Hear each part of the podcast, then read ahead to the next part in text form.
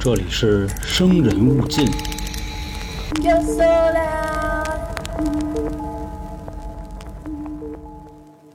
大家好，欢迎收听由春点为您带来的《生人勿近》，我是黄黄。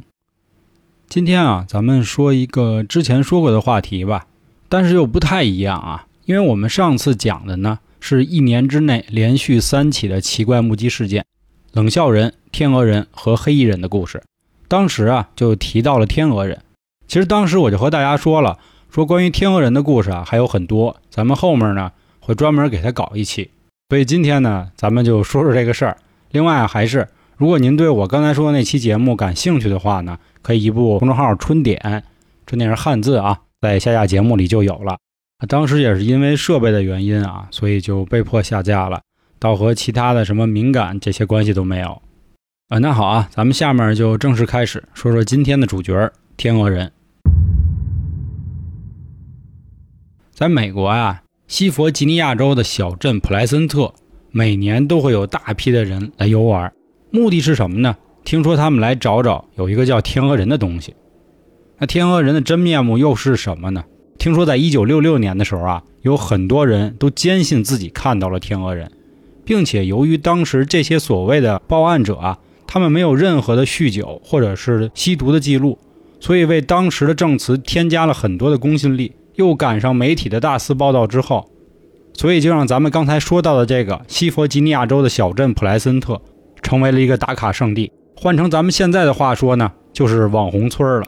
普莱森特呢是一个特别小的城镇，位于美国东部的西弗吉尼亚州。在1960年到1970年之间，将近有六千多名居民在此居住。这地儿的居民啊，他们都知道，在北方有那么一块区域。是一片野生生物管理地区，但这片区域啊还有另外一个名字，叫 TNT 区域。我相信喜欢打游戏的男生啊，或者喜欢战争啊、历史的朋友肯定都知道 TNT 是什么东西。当时这个区域呢，在二战的期间被美国政府征用了，用来做一个兵工厂，主要目的就是生产高级炸药，所以它的名字也就对应上了 TNT。战争之后呢，工厂啊、设备啊。甚至一些爆炸物都慢慢的搬走了，但是人都走了，工厂肯定还在，而且啊，当时还残留了一些，比如哑火的那种炮弹，就成立了这么一个所谓的野生生物保护区，为的呢也是不让一些居民误入雷区，以免发生什么伤害。但是当地的居民啊，在这生活久了，久而久之也就知道是怎么回事了，所以他们没事的时候呢，也会去这片区域进行野餐。反正从二战结束以来的二十多年吧。也从来没有发生过什么奇奇怪怪的事儿，直到一九六六年的十一月十五号这一天，当时呢有两对小情侣，分别是罗杰与琳达以及史蒂夫跟玛丽，他们呀一块驾驶一台车，在晚上十一点半左右的时候路过了这片区域。他们四个都很年轻啊，负责驾驶的罗杰才只不过刚刚过了十八岁。当时他们就想晚上找点刺激，你琢磨四个人。还大晚上还去这种地儿，他们能干嘛呢？就在他们慢慢开的这路上啊，突然琳达说了句话，说那是什么呀？这个时候啊，他们四个人都看到了，在路的前方呢，有两个巨大的红色的像探照灯一样的东西，感觉啊是朝他们越走越近，因为他们是相向而行嘛，车灯也会逐渐的照出来。他们发现啊，这两束红色的光啊，好像是来自一个人形的东西。将近有两米左右，而且越来越近之后，发现呢，这个人背后好像还有一双巨大的翅膀，虽然收了起来，但是也可以看出他一定有。这个时候，四个人慌了，说这到底是人还是鸟人呢？难不成是鸟？不能吧？就在马上就要看到他全貌的时候啊，这时候罗杰才刚反应过来，说别他妈琢磨了，赶紧跑吧。这个时候就开始疯狂倒车。而估计这个鸟人吧，咱们现在姑且称为他。一看车要跑，那哪行啊？结果就展开了双臂，朝着这车就扑过来了。当时两个女生啊，嗷唠一声，就说：“赶紧赶紧，这玩意儿过来了！”这罗杰啊，用咱的话说，这脚丫子都伸进油箱里了，就玩了命的踩。而车上的另外三个人呢，就死死盯着前方，看这鸟啊，到底离自己还能有多近。就在鸟马上要扑到汽车，而汽车也马上就要进到城镇的临界时，那双大红眼睛突然好像就关闭了。而四个人上了主路之后，再往那个方向看时，就发现什么都没有了。虽然四个人感觉并没有受到伤害，但是心里还是很后怕，所以他们连夜呢开到了警察局去报案。他们去警察局的时候呢，已经到半夜了，而且呢进来就说啊，我看见怪物了。当时警察就心说，是不是刚过十八就在这儿喝大酒嗑药了啊？没完没了的。但不过呢，警察又翻看了一下他们的记录，就发现这四个人并没有什么不良历史，而且呢，这四个人还是从小长大的。所以他们难道半夜里四个人都疯了来警察局犯神经病吗？又不太像啊。于是啊，警方也没有太敢慢待，所以派了一些人整理了证词，又回到了当时的现场查看之后，就决定选择去相信他们的话。隔天，他们开了一场记者会，记者也是闻风而来啊。好家伙，听说有个巨鸟，那得来看看。恰巧因为那个时候呢，蝙蝠侠特别火热，所以大家给他起了个名字——天鹅人。从此呢，这巨鸟也就变成了鹅的形象。虽然说这四个人都没有不良历史，警方也信了他的话，难道就是真的吗？会不会是他们所有人都看错了呢？事实上啊，在这件事报案之前的前三天，还有另一组人也同样看到了他们。时间来到一九六六年的十一月十二号，在克伦德宁的一个地方呢，有一群人正在墓地工作呢。这个时候啊。他们感觉好像有一股黑影儿，嗖的一下从他们脑袋顶上掠过去了。他们抬头一看的时候，也并没有发现什么，但再一低头啊，就感觉啊上面还是有东西，好像在几棵树之间啊来来回回的转啊。你想啊，本身就在墓地里干活，其次又有这种东西来不来去，那肯定害怕呀。他们就开始看，哎，到底是什么呀？结果一会儿他们发现了，他们好像看到了一团啊棕色的人影。但是它又能展开双臂，你说它是鸟吗？它也不是鸟。但你说它是人，又不太像。所以，因为上面刚才那两对夫妇的经历呢，大家又找到了这件事儿，所以认为这是目前第一起的天鹅人目击事件，比他们还要早上了三天。我们刚才说的这个克伦德宁呢，就在普莱森特附近的一个地方。那假设这两起目击事件呢，看到的是同一种生物，或者是同一个天鹅人吧？那么这个生物呢？明显是自己出来溜达了，也不是只待在那个固定的 TNT 区域，甚至可能说呢，他是从别的地儿跑过来的。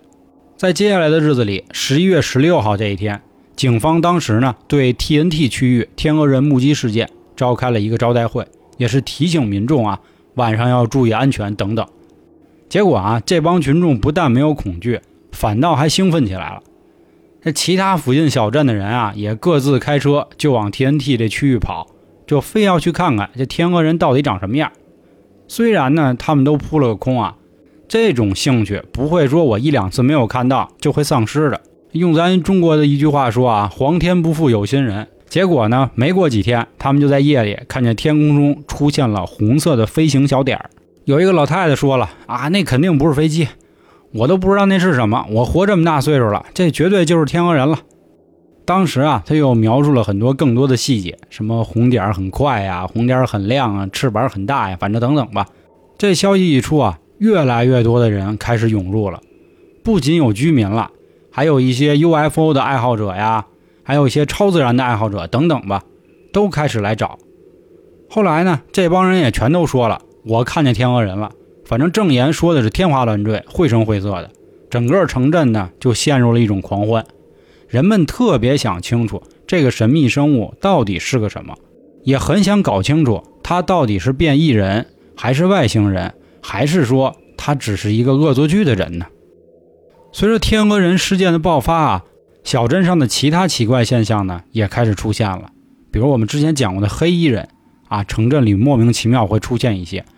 还有人呢，总会接到一些很奇怪女子的电话，问着自己一些不知名的问题，感觉气氛呢是越来越诡异了。但是大家对天鹅人的热情啊，还是有增无减，所谓的目击报告也是越来越多，但人们始终还是没有搞清楚它究竟是何方神圣。这件事儿啊，就这么过去了一年，但是在天鹅人的注视之下，有一场灾难马上就要上演了。这件事儿呢，就是著名的银桥悲剧。在一九六七年的十二月十五号，这个银桥啊是坐落在俄亥俄河上的一座金属桥。当地人呢是根据它这个铝制的材质，给它起名为“银色的桥”银桥。它建立于1928年，连接横跨两个州和两个城镇。也就是说啊，到今年呢，将近有四十年的历史了，大家一直都在使。而就在今天啊，莫名其妙的有一根桥梁就断裂了，随之而来的恐惧大家也知道了，瞬间这个桥就倒塌了。当时啊，一共有三十七台车子坠入了河里，车上所有的乘客都没有逃生成功。最后，整件事故有四十六人遇难。当时这件惨案可以说是震惊了全美。因为在历史上，美国还从来没有发生这种严重的桥梁意外。理论上啊，这桥是很坚固的，基建当时是没有问题的，怎么就会突然就塌了呢？银桥惨案呢，也促使美国工程界进行了大量的研究跟检讨。调查人员当时到事故现场勘探之后呢，他们认为银桥的这根桥梁呢，可能本身就存在了一些瑕疵。另外呢，加上这四十多年来啊，天气对银桥的一些影响吧。所以造成了损坏，使这个瑕疵啊越来越恶化。所以由于它的断裂呢，导致整个桥无法承受重量，最终倒塌了，才酿成了这场悲剧。有做过这种建筑工程的朋友大概知道啊，一座桥四十年都扛不住的话，这还是很有问题的。反正总之吧，当时美国政府呢和工程界记住了银桥惨案的教训，还专门设立了国家桥梁检查计划。除了检查和银桥时间相符的一些桥梁问题外呢，还重新对未来的桥梁建设增加了新的标准。很快呢，新的银桥也在1969年建好了，改名为纪念银桥。其实对于许多人来说呢，银桥惨案可能是一起由于工程疏忽而导致的悲剧。如果当时检测呀或者质量可以过关的话，它就不会发生这样的惨案。但是。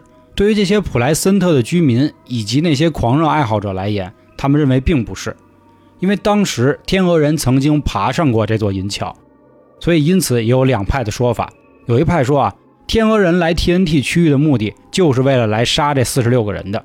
但不过还有一种说法呢，大家认为天鹅人是来给大家预告的，他是来告诉我们，因为此地可能要发生灾难。关于这两派的说法，一直是打来打去。随着后面发生的事件呢，逐渐向一边开始倾倒，天鹅人成为了一种可以预言灾难的警告者。我们把时间推到一九八三年的一月三号，有一名叫爱丽丝的女子打算和她的丈夫去百慕大进行蜜月之旅。就在他们出发的前一天午后啊，爱丽丝收拾完了行李，打算去午睡一会儿。而这个时候呢，她接到了一通奇怪的电话。电话那头传出的声音呢，好像是有个人在用某种加密的语言，类似摩斯电码，但是音质呢又好像受到了电波的干扰，呲啦呲啦的，很难受。当时他很困啊，所以就把电话挂掉了。醒来之后啊，他做了个梦，他说梦中有一个灰色带有黑色翅膀的人形生物，眼睁睁地看着他在海里淹死了。这事儿啊，就怕琢磨，对吧？你说明天我要去海边，结果我头天梦见我淹死了，所以到了晚上啊，怎么也睡不着了。而此时呢，他的狗又开始叫，并且一个劲儿的挠门。爱丽丝就说：“到底发生什么了呢？”等爱丽丝打开门之后，她回忆到说：“那个景象啊，是我这一辈子都没有看到过的。但当时我又发不出任何声音，因为好像有个人在掐着我的喉咙，堵着我的嘴。因为在他们家前院草皮站着的。”就是他中午梦见的那个生物，也就是咱们说的天鹅人，并且当时啊，天鹅人马上就要朝他扑了过来。爱丽丝哭着把门关上之后呢，回去就找她老公聊了，说咱们明天啊绝对不能去了，把她中午做的梦、接的电话、刚才看到的景象一股脑全和她说了。虽然她的丈夫可能不太相信，但是看到她如此的惊慌，也就同意了这件事儿。而事后通过新闻，他们发现。他们原本要去参加的百慕大游轮之旅，当时呢遇到了风暴，所有船上的乘客连同船都消失了，这些人也再也没有回来过。紧接着又过三年，在一九八六年，在乌克兰的南部又有这么一件事情，它叫车诺比核灾。当时有十二个男女分别都说他们看到了一个奇怪的景象，虽然他们描述的不全都一样。一个巨大的黑色像人一样的怪物，有着一个巨大的翅膀，并且还有一双红色的眼睛，可以发出很亮的光。在这个月的月底呢，他们本身决定啊要拿四号反应炉做一次停电的演习，但是到了四月二十六号的清晨，就在他们刚刚要启动四号炉的时候，整个核电厂爆炸了，当时死亡人数达到三十人。之后呢，陆续又因为有十多个人因为辐射外泄而死去。那天爆炸之后啊，反应炉还连续烧了九天多，也严重影响了当地的生态环境。